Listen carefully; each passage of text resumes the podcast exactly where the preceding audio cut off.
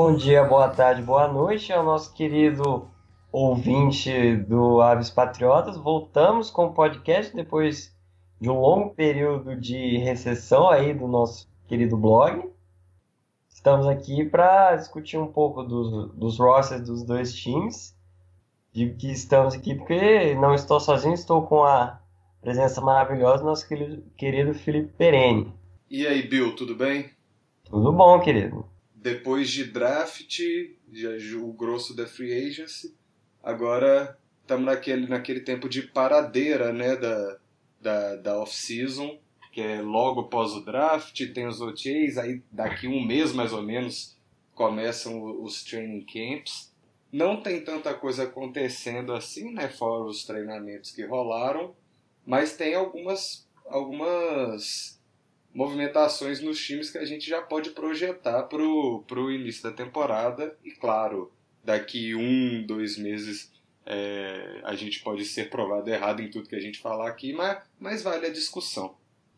É, até porque a gente não, não teve nada sobre o pós-draft, então a gente começar falando desse, dessa classe nova de jogadores aí seria interessante. Sim, e aí, o que, que você achou do, do draft do Cardinal, já que o, o Patriots teve um número menor de escolhas? Bom, do draft do Cardinals, é, ficou claro que o foco do time foi trazer jogadores versáteis. É uma, uma característica principalmente da, na defesa do Cardinals que os caras lá gostam muito. O Bruce Arians e o Steve Kine trouxeram pelo menos uns três jogadores aí que dá pra gente colocar nessa categoria. As duas primeiras picks que é o Razon Reddick e o Bura Baker, um linebacker e um safety. Razon Reddick ele foi colocado como um dos principais jogadores de pass rush do, dessa classe aí, mas no Cardinals, pelo que parece, ele vai jogar como inside linebacker e ele tem todo o físico para jogar como inside linebacker bem dinâmico, bastante rápido pelo que eu estava pesquisando sobre ele, ele também tem boas habilidades de, de man cover. Então, vai depender de como os técnicos moldarem ele, mas a primeira impressão que eu tenho quando eu vejo o Carlos draftando um jogador com razão Redick e planejar colocar ele como inside linebacker, eles querem fazer um Daryl Washington 2.0, né? Daryl Washington que foi desligado do Cardinals na, nessa off-season, depois de ter a sua suspensão anulada. E que até agora não arranjou outro time. E pelo que eu estava vendo, e nenhum time, pelo jeito, parece que vai ter a confiança de que o Darryl Washington pode ter esse comprometimento que é jogar na NFL novamente. O que é, que é triste, porque a gente sabe do talento dele. Mas depois de tanta confusão, com violência doméstica e uso de, de substâncias. A gente realmente não sabe o que, que vai ser da vida do cara agora. Enfim, águas passadas e aí realmente o que eu, o que eu penso quando eu vejo o Razon Reddick listado como inside linebacker é que eles querem repetir o Daryl Washington, que teve 10 sacks numa temporada jogando de inside linebacker. Era um linebacker muito bom na cobertura foi uma pick que eu até gostei. Eu até pela, pela, pelos jogadores disponíveis ali, eu preferia que eles tivessem é, draftado aquele safety de, de, Ohio State, que foi pro Colts, o Malik, Malik Hooker. Hooker. Até por ser uma necessidade, as duas maiores eram linebacker e safety. Mas eu acho que pelo talento o Malik Hooker cairia melhor.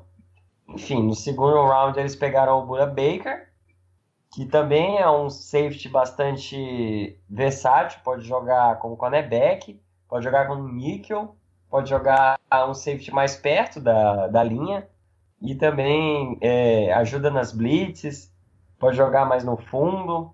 É um jogador de bastante, que eles falam de eye for the ball, né? Uhum.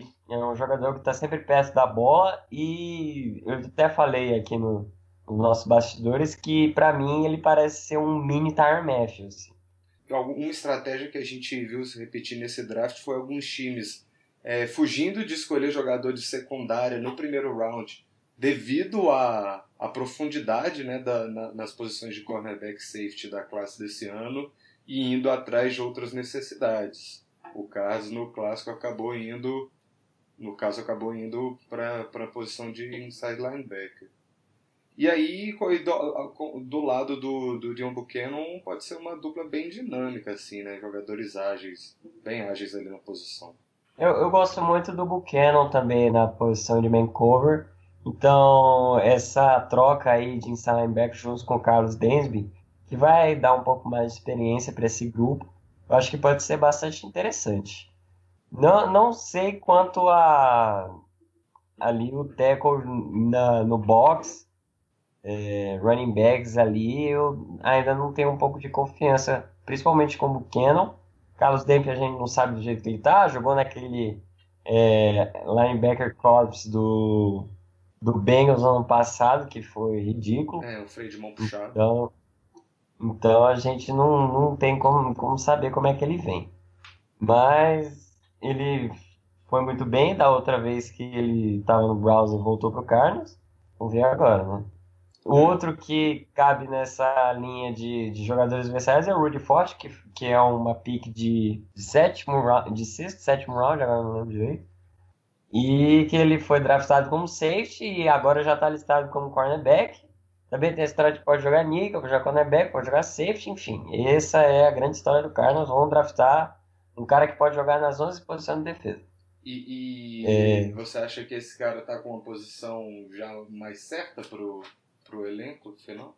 Ah, considerando que hoje o Cardinals, fora o Rudy Ford, tem outros três assim que a gente pode garantir no, no roster de cornerbacks, que são Patrick Peterson, Brandon Williams e Justin Battle, eu acho que ele vai mais para ajudar o, o depth chart de, de cornerback mesmo. Uhum. É, né, porque nem sempre as escolhas de sexto, sétimo round são garantia de fazer o elenco, né? Então, se já tá fazendo uma projeção assim, é porque tem uma confiança maior no, na, na pick. É, não dá para ter muita certeza nessa época do ano. Para falar do resto da classe, Carlos draftou no terceiro round Chad Williams, que vem da Universidade de Grambling, ou seja, é um jogador no terceiro round, que tem um nome normal, assim, Sim. Se a gente for, se a gente for olhar os outros nomes que tem na NFL, Juju Smith-Schuster, esse tipo de coisa. É de uma universidade desconhecida, ou seja, é o tipo de pique que o Cardinals fez nos últimos anos com o John Brown e o David Johnson. O John Brown deu relativamente certo e com o David Johnson deu muito mais do que certo. Então eles apostam nessa linhagem aí de novo. De nomes conservadores pouco. Uh, chega até a ser supersticioso, assim, né? Mas... E de qual posição, o Chad Williams? Wide receiver que tava faltando, né? Sim. Eu vi alguns vídeos dele, confesso que gostei. Ele não é um wide receiver muito grande, mas os comentários que eu vi também falam que ele joga como se ele fosse maior do que ele é. Eu vi até algumas comparações com o Malcolm Mitchell, do próprio Patriots. Uhum. Então, Vamos ver como é que ele, que ele desenvolve aí. Não sei se já no primeiro ano ele vai ter um impacto, mas eu confio muito nessas picks do, do Steve Kine. Então vamos ver o que, que vai dar.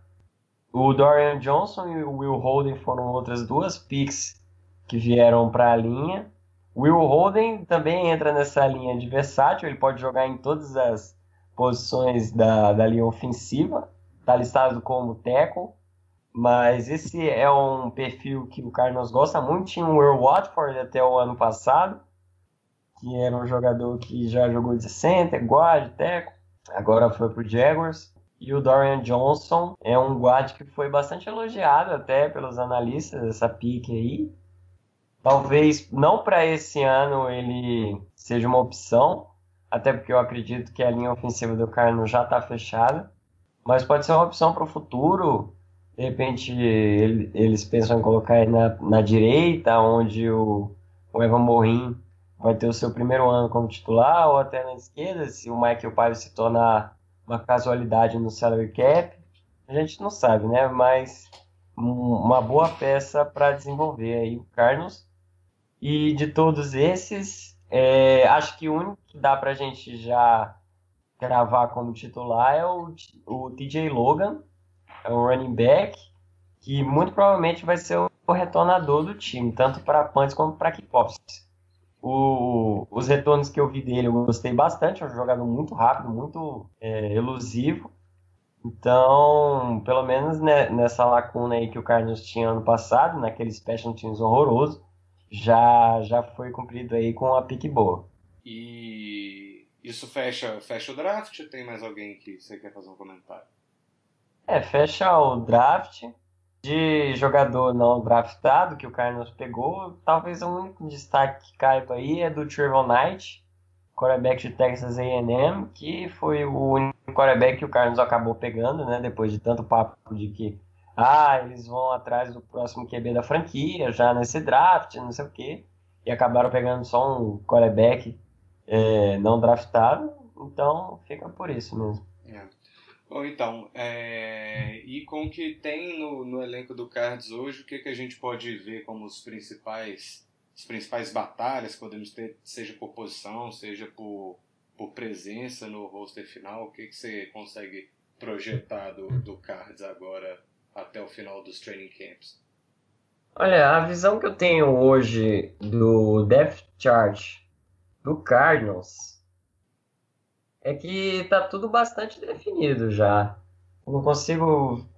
Ah, talvez a, a, a, maior lacuna aí seja da linha ofensiva, mas como eu falei, eu acredito que muito dificilmente vai sair dessa formação com o DJ Humphries do lado esquerdo, left tackle, e o Jerry Valdini do lado direito, right tackle. Então foi de fato o... consumado a troca dos dois, né? Inversão. É, o George Valdini parece que não estava muito afim desse negócio, mas foi persuadido lá e agora vai jogar do lado direito mesmo.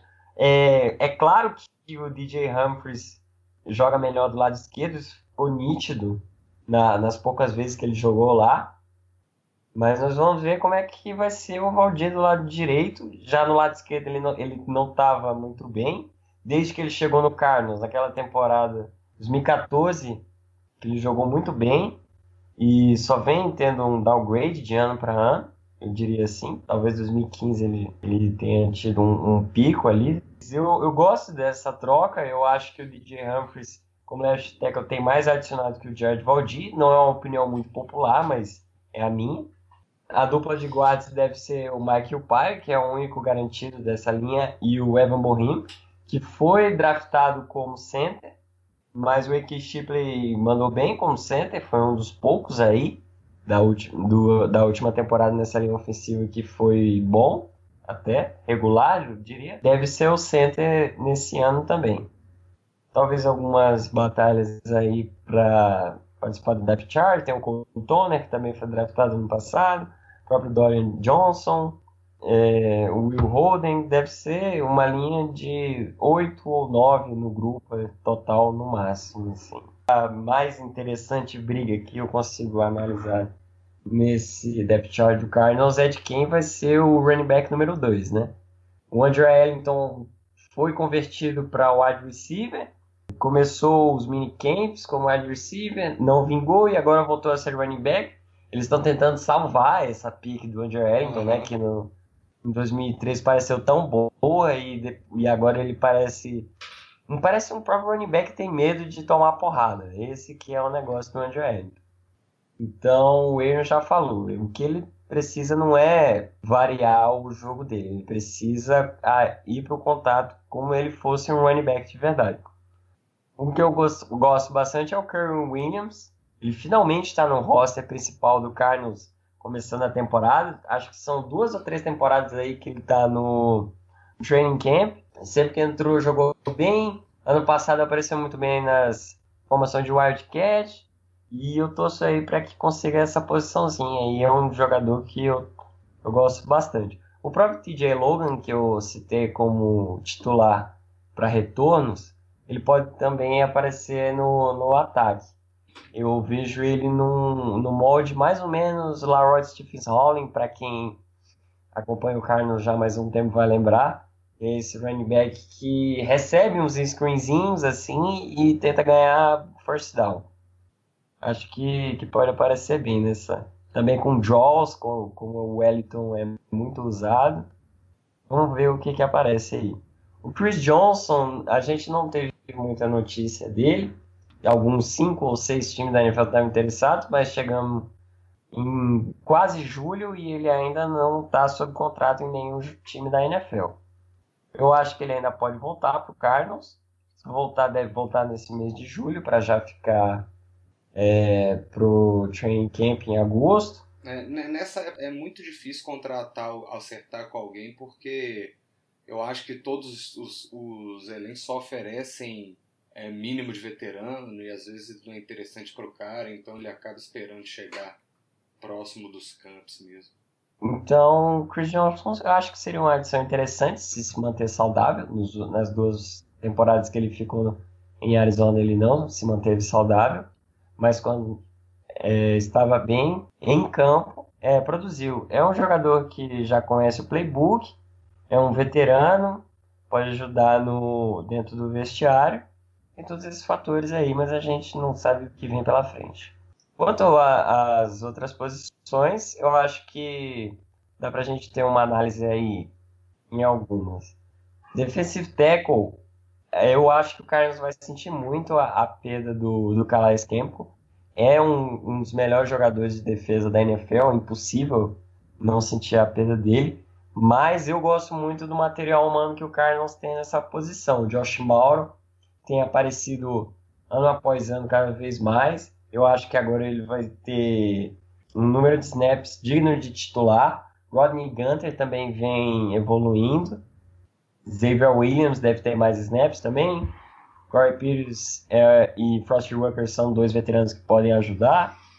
E nesses minicamps tem se falado muito no Olsen Pierre, que era um cara que ficou no roster principal do Cardinals o ano inteiro, né, na última temporada. Quase não jogou, e agora está aparecendo como boa opção aí. Deve entrar em algumas, algumas oportunidades aí no início da temporada. Vamos ver se consegue produzir. Foi elogiado. O Michael Pare comparou ele com o Michael Bennett do Seahawks. É uma boa comparação para se fazer. Estou um pouco ansioso para ver o que esse jogador pode oferecer. Já que a gente lembra né, que ano passado o Carlos draftou em uns rounds mais baixos o Marquai Christian, safety, e quando teve que cortar alguém do time, trazer um Tyrant, foi, se não me engano, antes do jogo contra o 49ers, daí cortou o White Christian, que foi uma pique, jogou uma pique no lixo, uhum. para, praticamente. E tinha o Olsen Pierre no elenco, que não jogava. Eles deixaram ele aí, vamos ver se agora se consegue produzir alguma coisa. Cornerbacks, eu acho que o Cardinals provavelmente só vai ter quatro no elenco são os três que a gente já conhece, Patrick Peterson, não tem nada o que reclamar. Os dois bastante contestáveis, Brandon Williams e Justin Battle. A maior esperança, pelo menos para mim, é no Brandon Williams, né? Vai entrar no Sim. segundo ano na NFL. Foi uma pick de terceiro round, que é quando as picks do Carmo costumam funcionar. Mas ainda tem aquela desconfiança grande que ele criou uma hype no training camp do ano passado, quando chegou dentro do campo só fez besteira. Mas a gente tem esperança aí. Nesse... O Bruce Arians falou que é um dos rosters mais talentosos que ele já trabalhou na carreira dele. Acredito que vai sair alguma coisa boa desses dois. A gente tem que ter fé, né? Não adianta a gente ficar xingando só. E para finalizar esse grupo de quatro cornerbacks, o Rudy Ford deve ser listado como cornerback. Devem ser poucos, até porque o Tarmath e o Bura Baker podem fazer esse papel em algumas situações, principalmente no níquel.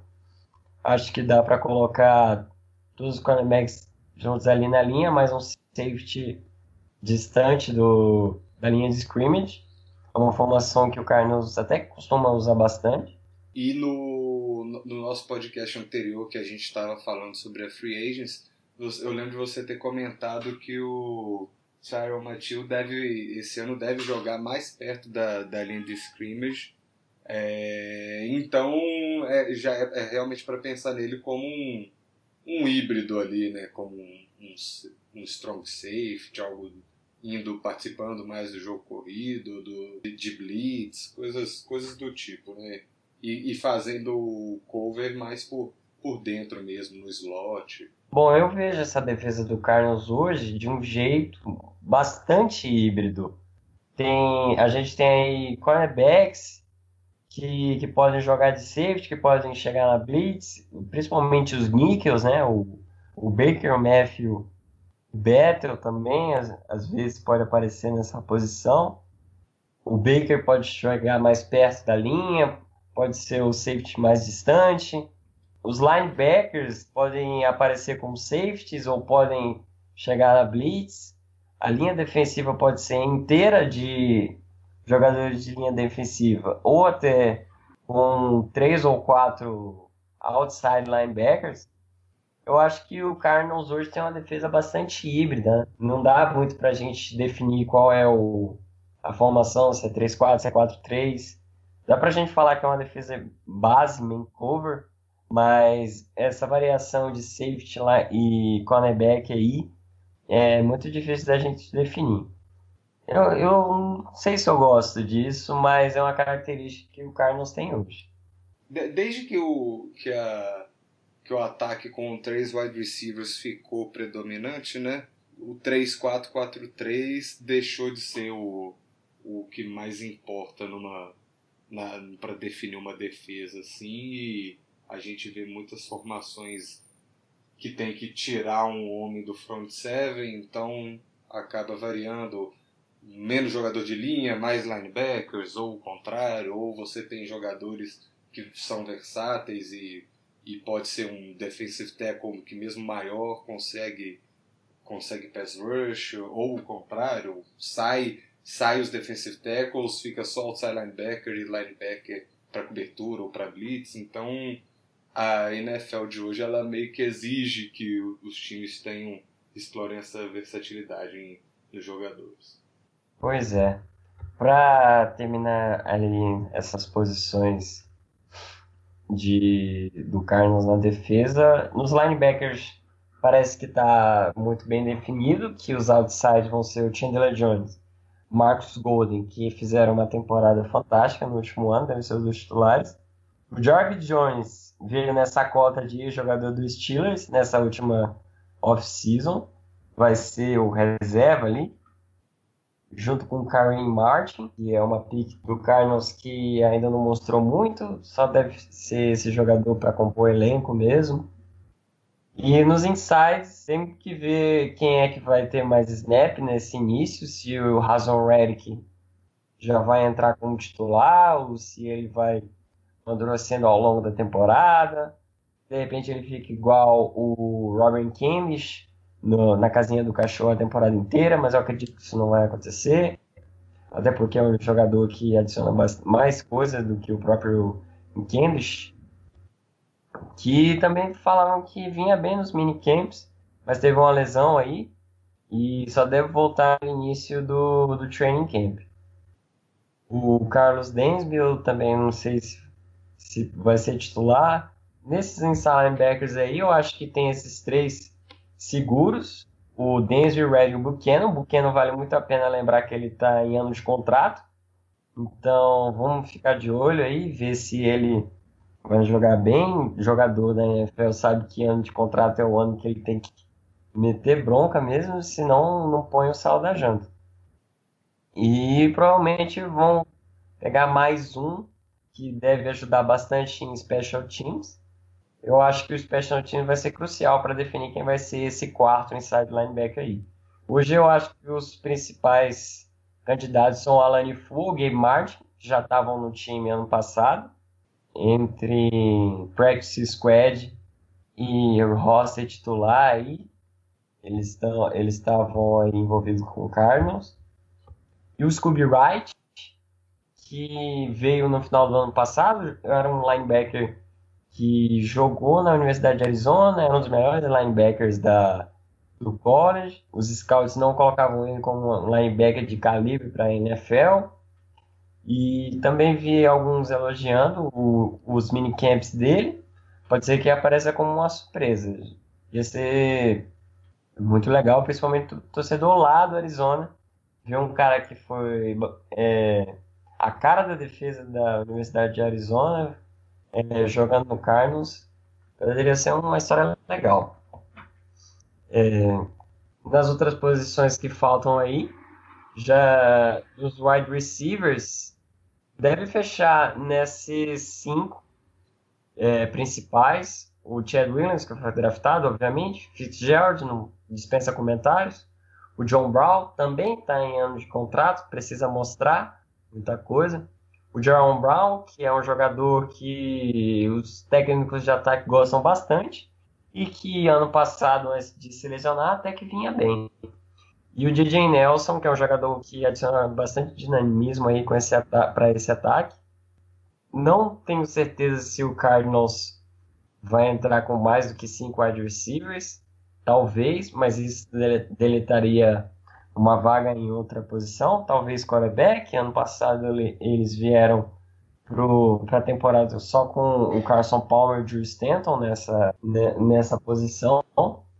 Hoje eles têm, além do Trevor Knight, que eu já citei, o Blaine Gabbert chegou aí. Delícia. Ele mesmo, né? Um grande Blaine Gabbert. Vamos ver se, se ele consegue dar alguma pressão no Drew Stanton.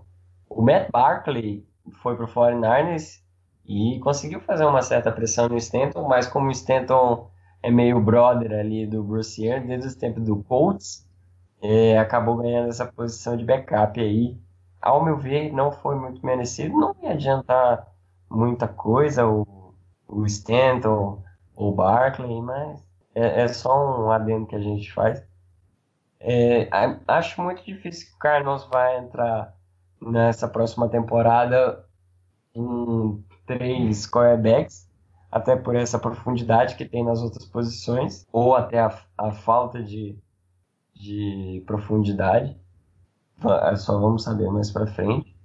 É isso, eu acho que no ataque o que, no que reside a, a principal questão é se a linha ofensiva vai ser capaz de dar tempo para São Paulo, porque a São Paulo na segunda parte da temporada no passado foi bem até, fez bons jogos, porque a linha ofensiva não foi o lixo completo que foi na primeira parte da temporada. E na defesa, eu, eu gostaria muito de saber se o Tyron Matthew vai, vai ter um ano bom novamente, né? 2013, ele jogou muito, foi um dos, um dos rookies destaques. 2014, ele sofreu um pouco com lesões e um pouco com a falta de regularidade. 2015 foi um, dos candidatos a jogador defensivo da temporada, antes de se lesionar contra o Eagles. E em 2016, novamente, oscilou entre lesões e falta de regularidade. Vamos ver se agora 2017, se seguir esses anos de altos e baixos aí, ele vem com um ano de alta novamente. Eu acho que ele pode ser o X-Factor do Cardinals na defesa.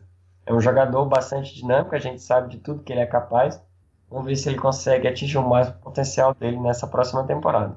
É, tem aquele papo também de, de que o jogador voltando de lesão de ligamento de joelho no primeiro ano ainda não está totalmente recuperado, confiante, o, e o, a melhor forma física vem no ano seguinte, então tem que ser esse ano. Tem que ser esse ano.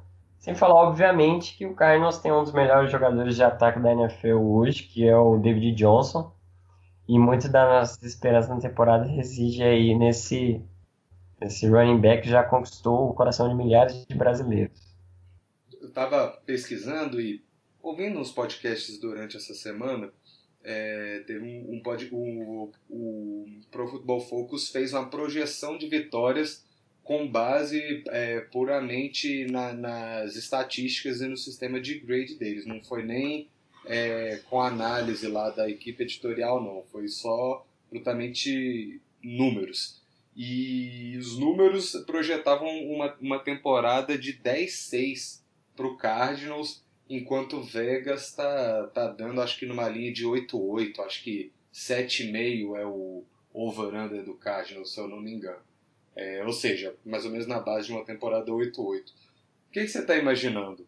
Ah, eu acho que o Cardinals hoje pode ser qualquer coisa, sabe? Porque tem muitas dúvidas no time. A gente duvida se os linebackers po podem é, suprir a falta do Calais Campbell.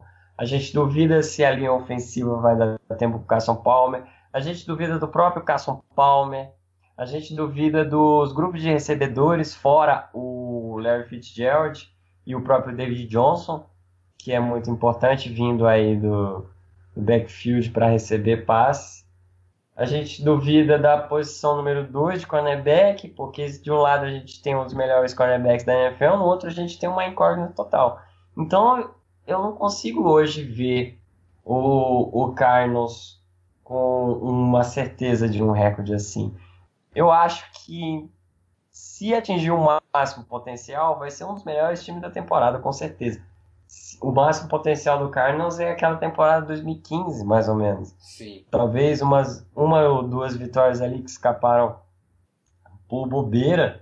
E se fosse um time um pouco mais centrado nesse, nesse jogo, poderia ter terminado com 15 vitórias tranquilamente. É, aquele, aquele jogo contra o Steelers sem o Big Ben, por exemplo. Esse jogo aí, o próprio jogo contra o Rams, que, que apanhou muito na, na defesa.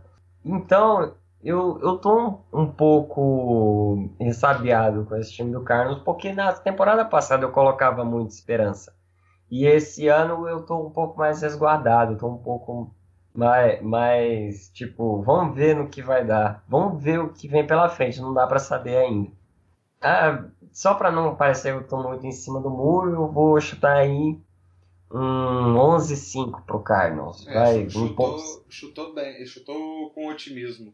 Até falar É, porque... chutei mais, mais pro alto. Porque eu acho que se a gente não for otimista, ninguém mais vai para ser pra gente, né? É verdade. E, e, e, eu acho até que por, por ter outro time forte na divisão, dá para imaginar, tipo, às vezes com menos de 10 vitórias, conseguir ir para os playoffs, mas tem que tentar pelo menos um 10-6 ali, mais ou menos para, sei lá, imagina a campanha do Lions ano passado, se está pensando em playoffs, tem que fazer pelo menos algo da, daquele tipo ali. E embora o próprio time do Seahawks, que a gente já ganhou Super Bowl, é um elenco já muito calejado, mas tem, tem buracos que, que uma hora ou outra comprometem de uma forma que ninguém que a gente no começo da temporada acabe não esquecendo, mas a gente aponta como um favorito muito forte, mas esquece que ah, aquela linha, jogar com aquela linha ofensiva é um absurdo para qualquer time e,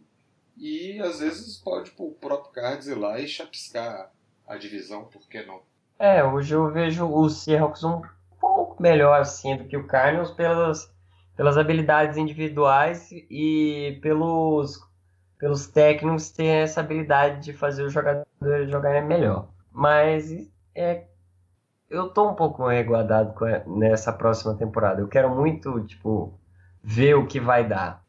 A questão é torcer que o Palmer chegue de alguma forma próximo à, à temporada de 2015, né? Para chegar naquele nível de novo eu acho improvável, mas o que der para chegar próximo ali já, já é, é se é próximo como de um MVP, né? Algo daquele tipo, com certeza o Cardinals vai ter uma temporada melhor que 2016. Com certeza. Tá, então agora a gente vai falar da, do outro lado, né, do, do, do blog, e dando aquela pincelada no, no, no draft dos Patriots. Foi aquele draft curtinho, com só quatro escolhas, e acabou que o, o Patriots acabou dobrando nas posições, escolheu dois edge rushers que eram uma carência no, no elenco, que foram o Dretch Wise, que é de Youngstown State. Não, desculpa. Escolheu o Derek Rivers, que era de Youngstown State, terceiro round, e no, no quarto round o Detrick Wise Jr., que é de Arkansas, mesma escola do, do Trey Flowers, titular hoje da, na, na linha do time e dobrou também na, na posição de tackle. Escolheu o Tony Garcia e o Conor McDermott. E, esses jogadores, pelo menos eu acredito que vão, vão, vão ter aquele aninho de, de red shirt, né, para se ambientar com a NFL, vão jogar ali a pré-temporada, mas hoje no Death Chart, mesmo que não oficial do, do, do dos Patriots, eles não são nem a segunda opção para as posições de tackle.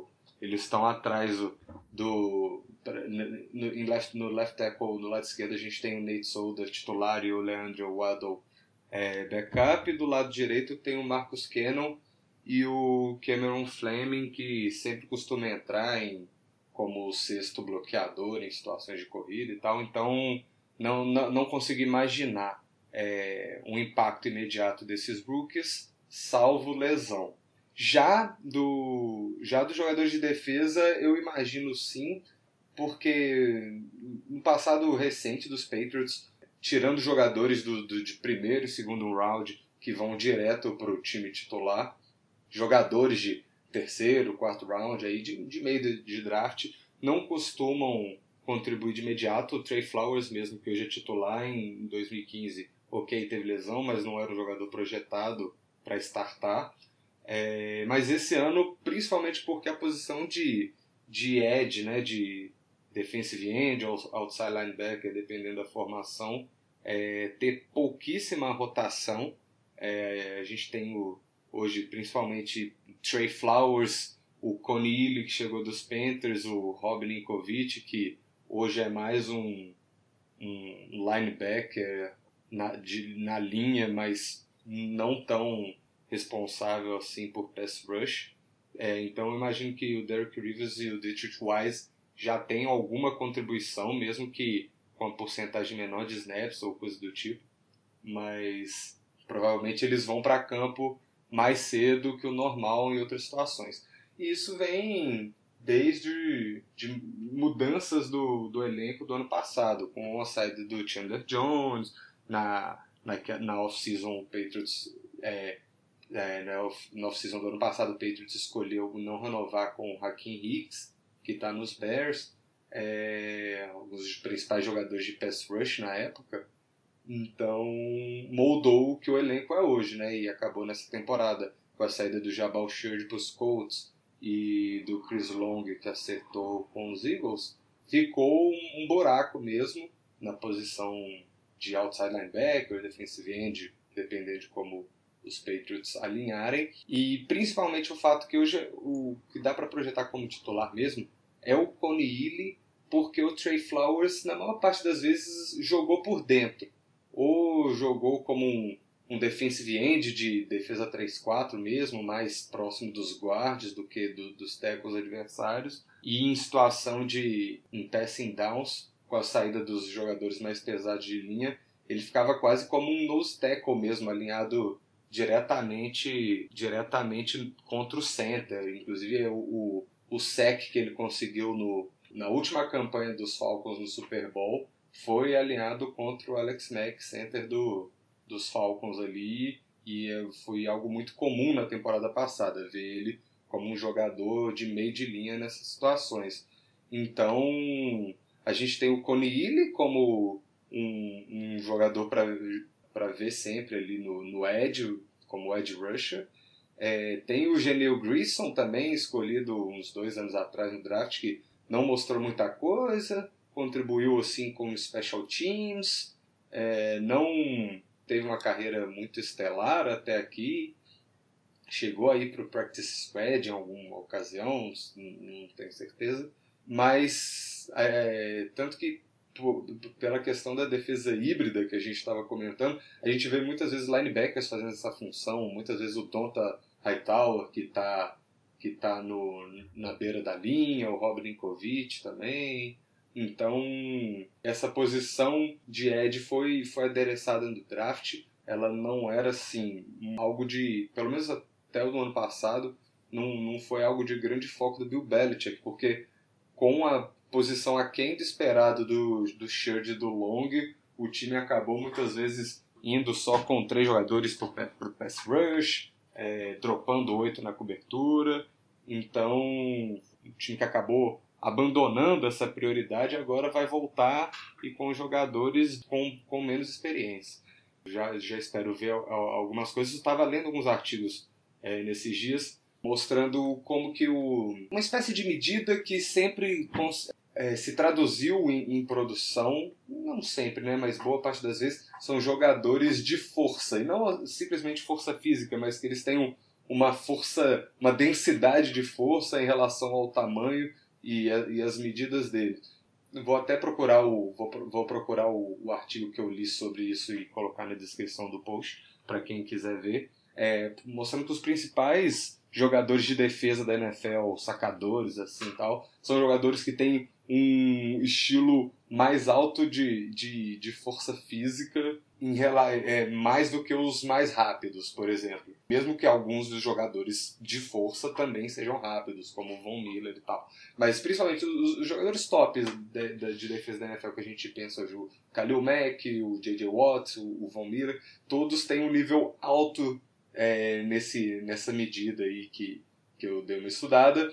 E, por exemplo, o Chandler Jones, que sempre foi um jogador meio polêmico aqui pra gente, é, horas. Ah, lá vai. Horas a gente gosta, horas não. Ele tava, no, no ele tava como dos jogadores do nível menor de, de atleticismo. Só que, com, aí do, defendendo o caso dele, nesses jogadores de, de atleticismo menor, ele era o mais produtivo. Mas comparando com todos os outros, é, a produção já era naturalmente menor do que do, do pessoal de mais força. Bom, mas enfim, terminando esse adendo. Eu só queria deixar claro que eu nunca critiquei o Chandler Jones desde que ele veio pro Cardinals. É só isso. ok. É, mas bem, o Derrick Rivers é um jogador bem rápido. Quem vê os. procurar os highlights dele no YouTube dá pra ver que é, ele tem. Ele tem um, um burst bom na, na linha de scrimmage a linha principalmente do lado direito da linha ofensiva, né? Então, caros right tackles. E pelas análises que eu vi, mais de um analista elogiou o, o movimento de braço deles, que ele joga com as mãos acima dos olhos, que é uma técnica importante para a posição. Então, para quem não está tão atento a isso, fica o, o destaque. E o Dritch Wise, apesar de ser Ed, também é, é, também é um dos mais projetados para jogar numa posição parecida com a do Trey Flowers, mas um defensive end em defesa da 3-4, na T-Tech, né, ali sobre o, o ombro de fora do... sobre basicamente contra, alinhando contra guards. Mas ele é, é quase como se fosse o swing tackle da defesa, né? Ele pode alinhar é, nas duas pontas, mais interno, é, o que eu vi de algumas análises é que ele pode, o encaixe menor pode ser por dentro. Fica aí na nossa expectativa de como, como a gente vai ver uh, essa defesa alinhando ali no, no front. Mas para mim o, o, o, ponto mais interessante dessa off-season, um, um dos dois pontos mais interessantes do elenco dos Patriots é, é o grupo de cornerback. Porque o Patriots fez uma contratação cara né, do Stephon Gilmore, que veio dos Bills. É, o Malcolm Butler acabou não saindo.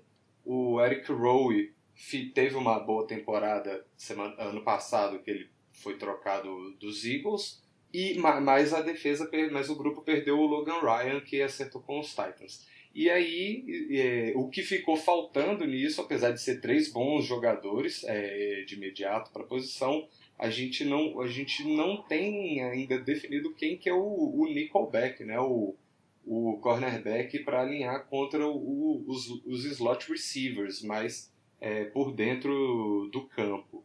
E nisso a gente pegou um, uns números de porcentagem de snaps do ano passado na cobertura e o Logan Ryan disparado foi o jogador que mais alinhou né, no slot que com 38,7% dos snaps. O segundo jogador com, com o que mais esteve nessa situação não foi nem cornerback, foi o Patrick Chung, strong safety, hum. uma formação né, que os Patriots chamam de Big, big Nickel, que você coloca um safety no... É, em vez de coloca um safety na posição do nickelback. Aí no caso dos Patriots seria o Patrick Chung e atrás o, o, os, os, o Devin McCarthy e o Duron Harmon é, como safeties. Geralmente em situações mais óbvias de passe, mas como o Patrick Chung é um bom jogador contra a corrida e estando próximo à linha de scrimmage, essa responsabilidade estava tá, tá, em boas mãos. Com a saída do Logan Ryan, que também é um jogador muito físico, bom de tackles, fica essa dúvida de quem vai, quem vai ocupar esse buraco. O Malcolm Butler teve só 10% de, de alinhado no, no snap e, e, não, não jogou muito bem quando esteve nessas situações. Permitiu um rating de 128,5 aos quarterbacks quando ele estava nessa cobertura nos últimos dois anos. Ele, o Gilmore e o Eric Rowe tiveram apenas 136 snaps combinados na temporada passada.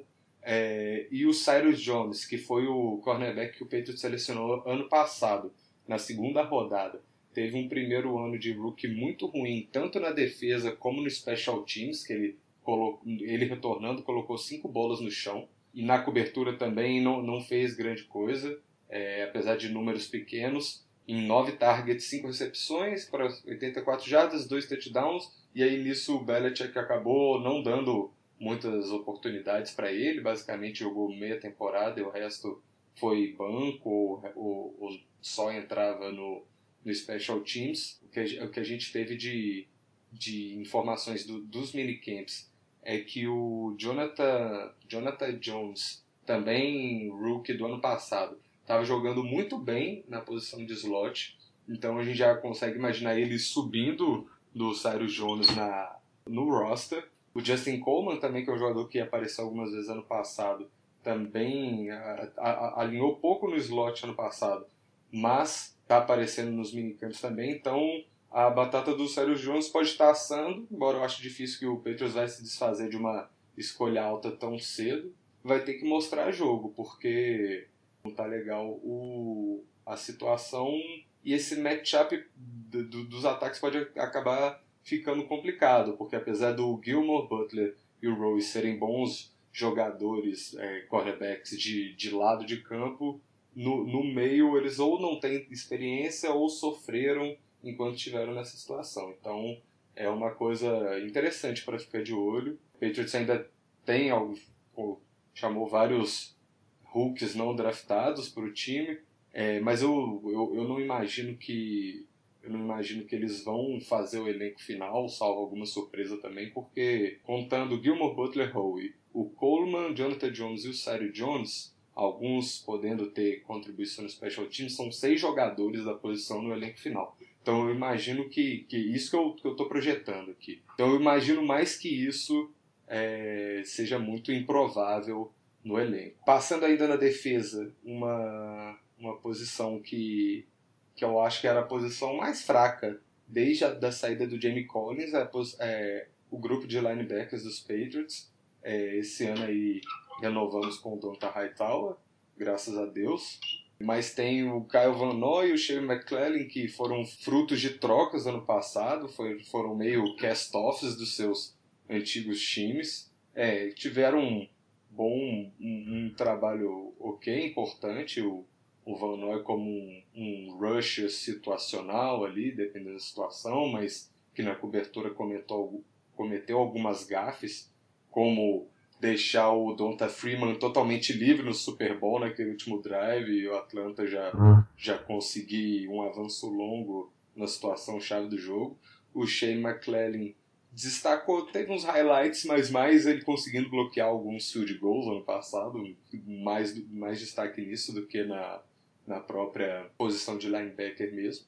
O Robin Nikovic já está na curva de baixo da carreira, né? Eu imagino que esse possa ser seu último ano nos Patriots. O Landon Roberts foi um, um, um, jogador que apareceu bem ano passado, mas que também mostrou que é frágil na cobertura. Ele é muito agressivo, é, como no downhill, né? Jogando contra o, contra o jogo corrido e até em alguns blitz assim, embora ele dá uns over pursue algumas vezes, ele exagera na, nas e acaba abrindo espaço no, dependendo do, dos movimentos dele. Mas eu acho um jogador interessante, principalmente na trabalhando com o Belichick e o Matt Patricia, pode evoluir no seu segundo ano, então acho que pode ser importante ele ficar, e eu, eu acho que fica para o elenco. E aí o Patriots vai e, e, contrata mais um jogador de um rival de divisão, que é o David Harris, já veteranaço, 10 temporadas, 10 temporadas no New York Jets. Fez parte da, da boa defesa do, do Rex Ryan, né, que chegou em duas finais de conferência, carregou o, o time em duas, a, a duas finais de, de, conferência, mas já está na parte final da carreira também. Não, não dá para esperar muito, mas pelos termos de contrato ele deve ter um, um, uma posição garantida no elenco final. Considerando todos esses jogadores, também são seis linebackers no, no elenco. Acho muito, mas é, é a conta que está dando para fazer. Não, não, imagino alguns desses foros. Eu vi até uma possibilidade de trocarem o Shea McClellan é, antes do, do, dos camps, mas depois disso não, não vi mais notícia nenhuma. O Jonathan Freeney, que era um jogador de rotação, dois anos atrás, ano passado, ele, ele ficou na lista dos contundidos. A jogador horrível, sempre que ele entrava, o time permitia, permitia um avanço terrestre. Ele era fraco contra jogo, contra jogo corrido, se perdia nos bloqueios. Na, na cobertura e no pass rush nunca mostrou nada. E aí um jogador que dá para falar que é desses de que tem hype do, do, dos não draftados é o linebacker, linebacker Harvey Lang, que tem um cabelo todo engraçado e tal. Esses caras nunca dá muito certo nos Patriots. Comentário aleatório, mas tem que ver, né? Se, pode, se alguém puder é, surpreender dessa turma aí, pode ser ele que vem jogando bem. Se, se não fi, ficar no, no elenco final, às vezes faz um practice squad, né? Se, se nenhum outro time se interessar. Então vai saber.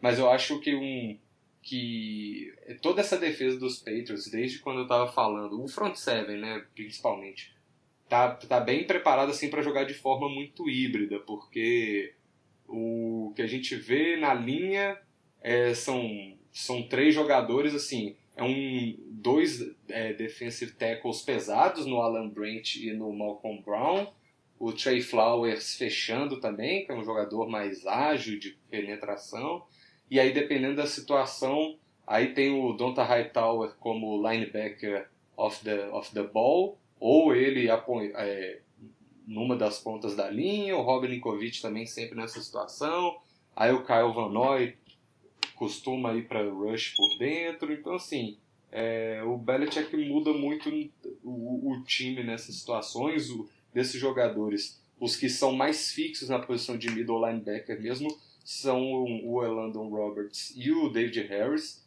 E aí talvez seja até por isso que o, que o Belichick foi atrás dele, que é um jogador com experiência ali na, na cobertura, tem uma, um, números interessantes na carreira disso, e o Roberts, por ter mostrado fragilidade é, nessa área, pode, quem sabe, aprender alguma coisa com ele. Ah, até mostrar uns números desses bizarros que o PFF costuma mostrar, é... é isso aí que a gente gosta. Pois é. De 2012 a 2016, que é uma amostragem alta, mas ao mesmo tempo é, é muito longo, então pega o jogador em espaços de, diferentes da, da carreira. O David Harris é o segundo jogador que menos cedeu jardas na média de snaps na cobertura. É, segundo linebacker, né? Ele está é, o, o, que cedeu menos jardas em snaps na cobertura de média é o Derrick Johnson do, dos Chiefs, com 0,64 jardas é, por snap. O David Harris tem a média de 0,72. E o terceiro é o Patrick Willis. Então mostra que se esse número não, não representa mais um, uma produção real do Harris, pelo menos mostra que na média ele esteve entre jogadores de alto nível. Bom, dito isso sobre a, a defesa, o que, que você acha do ataque? É. É, agora com o Malcolm Mitchell vindo em segundo ano aí, uma, uma opção interessante, vai ser mais de possession aí pro Patriots. Vai ser interessante ver como eles suprem a, a falta do Martellus Bennett, que ajudou bastante, né? É, eu falei que, que, por um lado, a posição de cornerback me dava...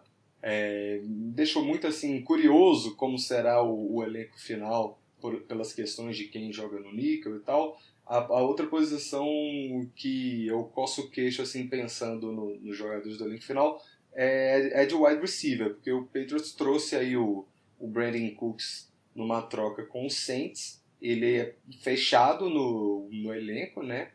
O Patriots se desfez de uma escolha de first round. O Julian Edelman também, brotherzaço do Brady, tá, tá mais que garantido.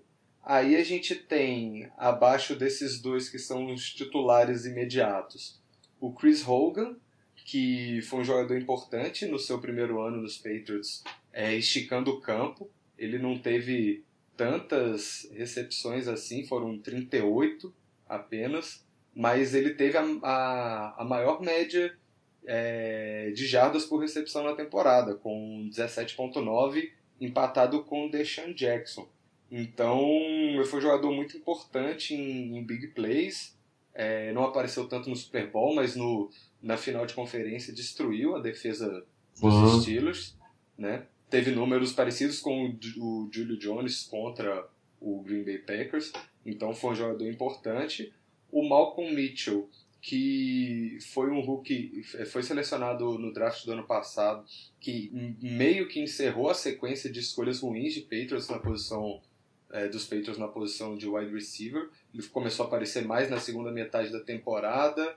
No Super Bowl teve um segundo tempo muito muito bom, principalmente naquele momento ali que ninguém, o Julian Edelman, o Hogan não pegavam nada e ele começou a fazer recepções importantes na, na, nas campanhas do Patriots. Então, chega para o seu segundo ano com alguma moral, imagino. Porém, é, é, essa questão, se, tem, seguindo essa tendência, ele deve ser o quarto é, wide receiver no elenco, com, considerando que o Patriots ainda distribui muita bola para os tight ends e para os running backs. Então, a participação em números pode não ser tão, tão evidente assim. E ainda tem o Danny Amendola, que reestruturou o seu contrato nessa off-season, que é, era um grande candidato a ser cortado e acabou aceitando um, um corte aí para ficar no time. Então, por isso mesmo, eu acho que ele é, é uma outra presença garantida. Então, só nisso a gente já tem cinco jogadores. Ele é, o Matthew Slater normalmente. Gunner. É, é um gunner de special teams, né? Mas normalmente listado como wide receiver. No, nos últimos anos, é, embora o, o, a eficiência dos special teams dos Patriots tenha caído ligeiramente, ele ainda é muito importante para o grupo, então eu duvido muito que o Belichick do nada é, se desfaça do jogador para dar prioridade a um outro jogador que contribua para o ataque. Mas eu, eu acho que não vai ser nesse ano né, que isso vai acontecer, então o Slater já deve ser uma vaguinha garantida também. E aí de alguns jogadores que estão no time, a gente tem o Andrew Hawkins, que era o slot lá nos Browns, que é um jogador muito rápido, baixinho também, ele tem 5'7", que acho que dá uns 1,70m, 1,72m. É um jogador interessante, assim, embora ele seja meio uma contratação um pouco pleonástica, né, já que os Patriots sempre têm é, muita gente para jogar no interior, assim, do, do ataque. É, então, eu acho ele muito parecido com esse padrãozinho de wide receiver pequeno que, que recebe muito passe por dentro do campo ali. Pois é, e, já é um jogador experiente, mesma idade do Daniel Amendola, 31 anos. Pode ser que haja alguma disputa ali, mas entre esses jogadores, talvez com o Chris Hogan também, até é, pelo fato do Amendola ter reestruturado o contrato e o, a grana que o Chris Hogan ainda tem para ganhar nos Patriots, é, alguns sites estavam levantando uma, uma, uma, possibilidade do, do Patriots trocar o, o Chris Hogan, é, que eles se, se alguns deles fosse, fossem cortados ou trocados, o, o dead money nesse ano seria, é, seria parecido, e só que o Amendola não tem contrato para 2018 e o Hogan tem. Então, se ele começar a soar como um jogador desnecessário no elenco, faria algum sentido o time procurar uma troca, mas não, não sei ainda se é o caso. E um outro jogador que é da turma de hype dos não draftados é o Austin Carr, que tá, tem feito um bom, um bom minicamp segundo os repórteres, né? Mas é aquela coisa, também é do padrão de slot receiver que sempre costuma ser produtivo nos Patriots. Então é difícil imaginar que, que acabe conquistando uma vaga no elenco. Ainda tem alguns jogadores conhecidos, o Devin Lucien, que foi um jogador draftado ano passado, mas ficou no Practice Squad é, a temporada toda também. Tá, tá no elenco, vai acabar ficando. Tem cara de ser figura de Practice Squad mesmo. É, Corey Hollister, outro body camp assim. É, eu acho que, que, considerando esses seis jogadores principais, Edelman Cooks, Hogan, Mitchell, Daniel Mendola e Slater do Special Teams, devem estar mais ou menos garantidos salvo também uma troca maluca dessas que, que possa vir a acontecer, ou uma lesão também, né? E aí acaba podendo abrir algum espaço. Mas é um, é um grupo talentoso e versátil, né? Embora de velocidade mesmo tenha basicamente o Cooks no, no time, o, os outros se complementam bem. O que eu tenho para falar dos recebedores é isso: é, é, é muita gente para receber passe, contando o Tyrande running back, ou algumas produções ali certamente serão diluídas. Então, fora o Edelman, que absorve muito target mesmo, até o Cooks, que reclamou no passado no Saints de não, não, ter recebido passe em algum jogo, é, corre o risco de ter que passar isso nesse esse ano também. Então, é algo para a gente ficar de olho. Embora um número interessante de, de lembrar é que acho que a temporada passada foi a primeira em muito tempo que os Patriots tiveram cinco jogadores com mais de 500 jardas. Então, também na mesma coisa, de, de ver como, tipo assim, não, não são números tão incríveis, mas porque foi muito diluído e muita gente tem para receber a bola. E, como eu falei, então a gente faz um gancho para o grupo de running backs, que os Patriots também é, fizeram movimentações no off-season é, com o. Eu acho que na, na, quando a gente gravou o último podcast, a gente já tinha falado do Rex Buckhead, que veio dos Bengals, e o time acertou com o Mike Gillisley, que era o segundo running back nos Bills, né? Basicamente um, um backup do do LeShama, do LeShama McCoy. E entrava também em muitas situações de, de red zone, por isso acabou acabou com um número alto de, de touchdowns, foram oito, é, com 577 jardas corridas em 101 tentativas, que dá basicamente uma média de 5.7 é, jardas por corrida, uma média muito alta, mas claro, um número de, de tentativas dele foi reduzido por não, não ser o titular na posição.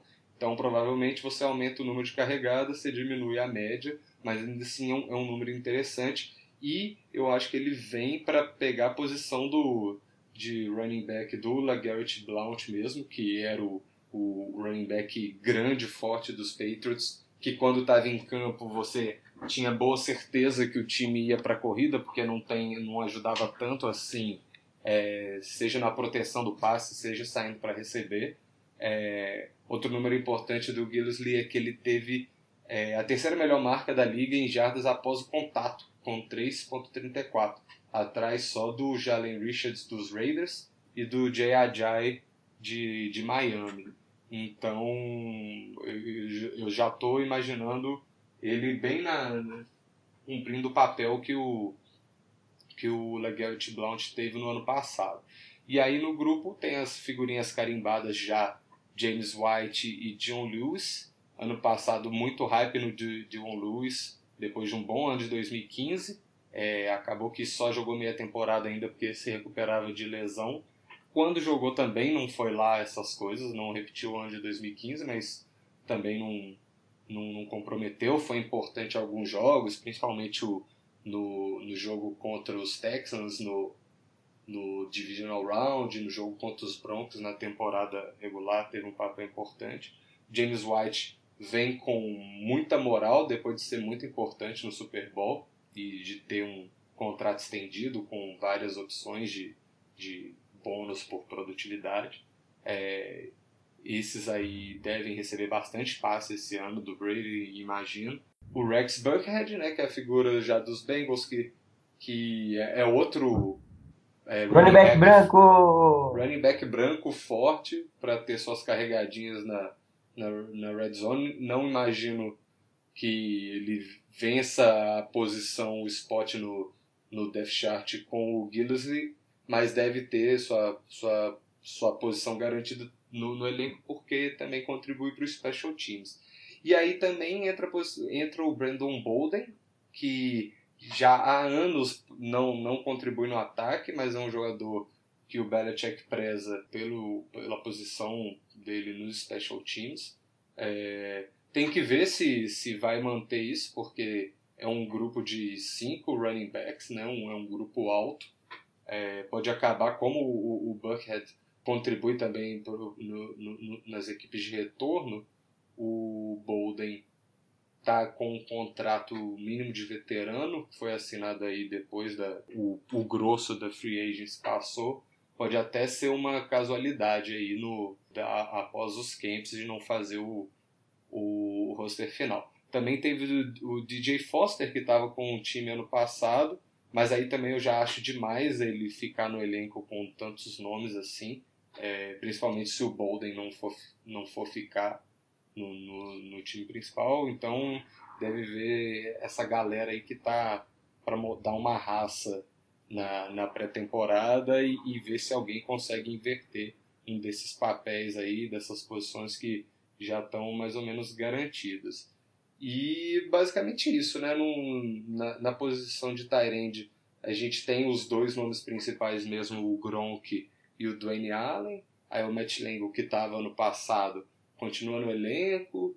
Não sabe se o time. O time deve, pelo menos com três é, é, mesmo, então os outros devem ficar devem ficar para practice squad no máximo. De fullback tem o James Devlin, que teve um bom ano passado, voltando de lesão.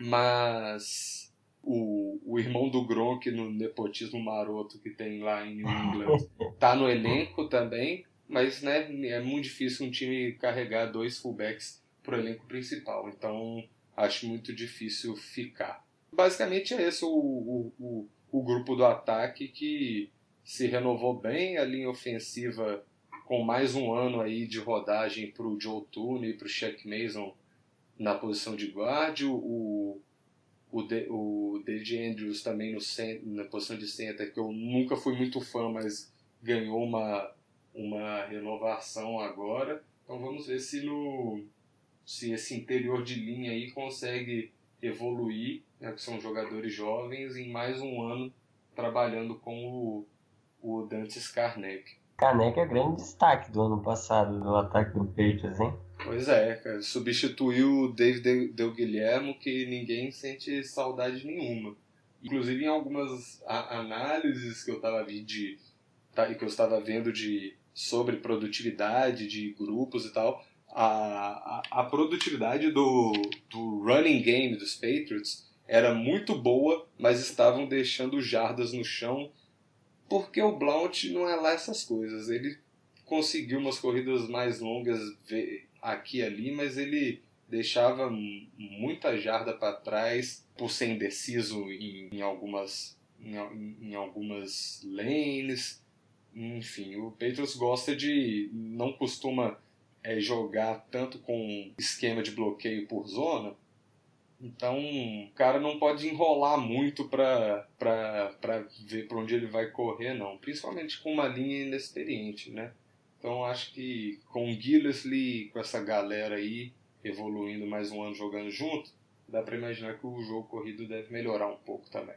Então é isso que nós temos para falar do nosso querido Patriots? É, eu acho que dá para é, é, o que dá dá para falar agora antes dos training camps, sempre tem alguma lesãozinha chata que deixa a gente na mão, né? Mas eu acho que esses são os pontos mais interessante de ficar de olho no elenco enquanto essa, esse final dessa reta mais importante da, da pré-temporada vai desenrolar. Bom, já que você jogou a fogueira do, dos, dos records para cima de mim, eu não estou aqui com os dados do Patriots para para Las Vegas, acredito que deva ser Super Bowl de novo. É, mas a, o que, que você projeta aí para. A linha é 12,5, a linha under-over dos Patriots é 12,5. Ou seja, se ganhar 3 vitórias, 3, se tiver 3 vitórias, se apostar no over, você ganha uma graninha. Se tiver 12 no under, você ganha. E a aposta do. E é, nesse caso, a, a linha foi próxima com a análise numérica do, do Pro Football Focus, que colocou uma temporada de 12 vitórias. Ah, basicamente, o, todo ano o Patriots tem uma, uma campanha de 12-4, né? Ano passado foi 14-2, mas teve um calendário facílimo com vários adversários de, de conferência em, em uma situação pior o Broncos sem quarterback, ainda estão sem quarterback, mas enfim, numa, numa situação pior do que na temporada anterior, acabou perdendo um joguinho contra os Bills jogando com o terceiro quarterback, né, antes do Brady voltar. E aquele e é jogo. dá pra chamar de quarterback, né? Pois é, vamos combinar. e, e, o, e aquele jogo chato contra o Seahawks em casa. É, eu acho que vai um, um 12-4 mesmo. O, o, o Pets esse ano pega uma divisão chata que é a NFC Sul. Para mim é uma das duas melhores divisões da NFL nessa temporada, junto com a EFC West.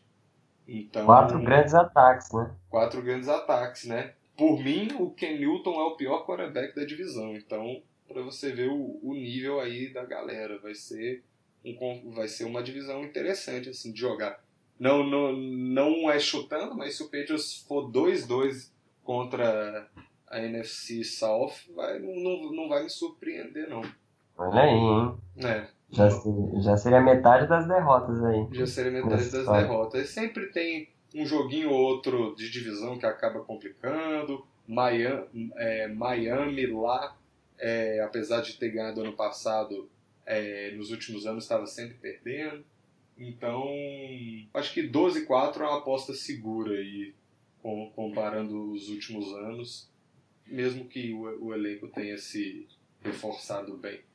Bom, a minha leitura para esse time do Patriots hoje é, é que a, a esperança menor assim é chegar no divisional. Eu acho que com o Tom Brady não dá para para se contentar com menos do que isso. Daí do que do que for para frente é lucro. Sim. O pega dá, dá uma passada de olho na AFC, né? A sua é aquela draga, porque a gente vê Titans e Jaguars se reforçando, mas tem um histórico não não muito interessante. É, o Colts esse ano pareceu tentar dar uma. Parece que tentou dar uma ajeitada na casa, então quem sabe o Luck consegue carregar o time para uma campanha melhor. Os Texans todo ano sapecam os playoffs e morrem porque não tem quarterback. Esse ano vai ter o Deshaun Watson e Rookie, não dá para saber, então não é um time que deve assustar tanto assim nas pretensões da conferência. A norte a gente tem o Steelers que, que, é, que, é um, que é um adversário forte, mas o histórico é muito favorável para os Patriots e, e, ainda não tem uma defesa muito grandes coisas lá. O Ravens é, de algumas off-seasons complicadas, então não, o time caiu muito em relação ao time que costumava complicar contra os Pets alguns anos atrás. O Bengals desmantelou basicamente um elenco talentoso que tinha. Oeste é uma divisão muito muito interessante, mas vários times têm, têm alguns buracos que podem permiti-lo fazer boas campanhas, mas aspirações maiores podem ser assim, podem estar longe. Então acho que é aquela temporada que o Pets vai garantir no, no mínimo um, uma bye week nos playoffs. Eu também vejo mais ou menos por aí. Então é isso, nosso querido podcast voltou com tudo aí, falamos bastante. É, a, estar, no... estar de férias ajudou um pouquinho, né? A gente poder gravar. A nossa, enfim. Ajudou bastante, eu diria. É. E essa foi a nossa décima edição do Avão no Ar. Já são dez vezes que o pessoal dispôs do seu tempo para vir aqui ouvir a gente falar umas besteiras. Pois é, né?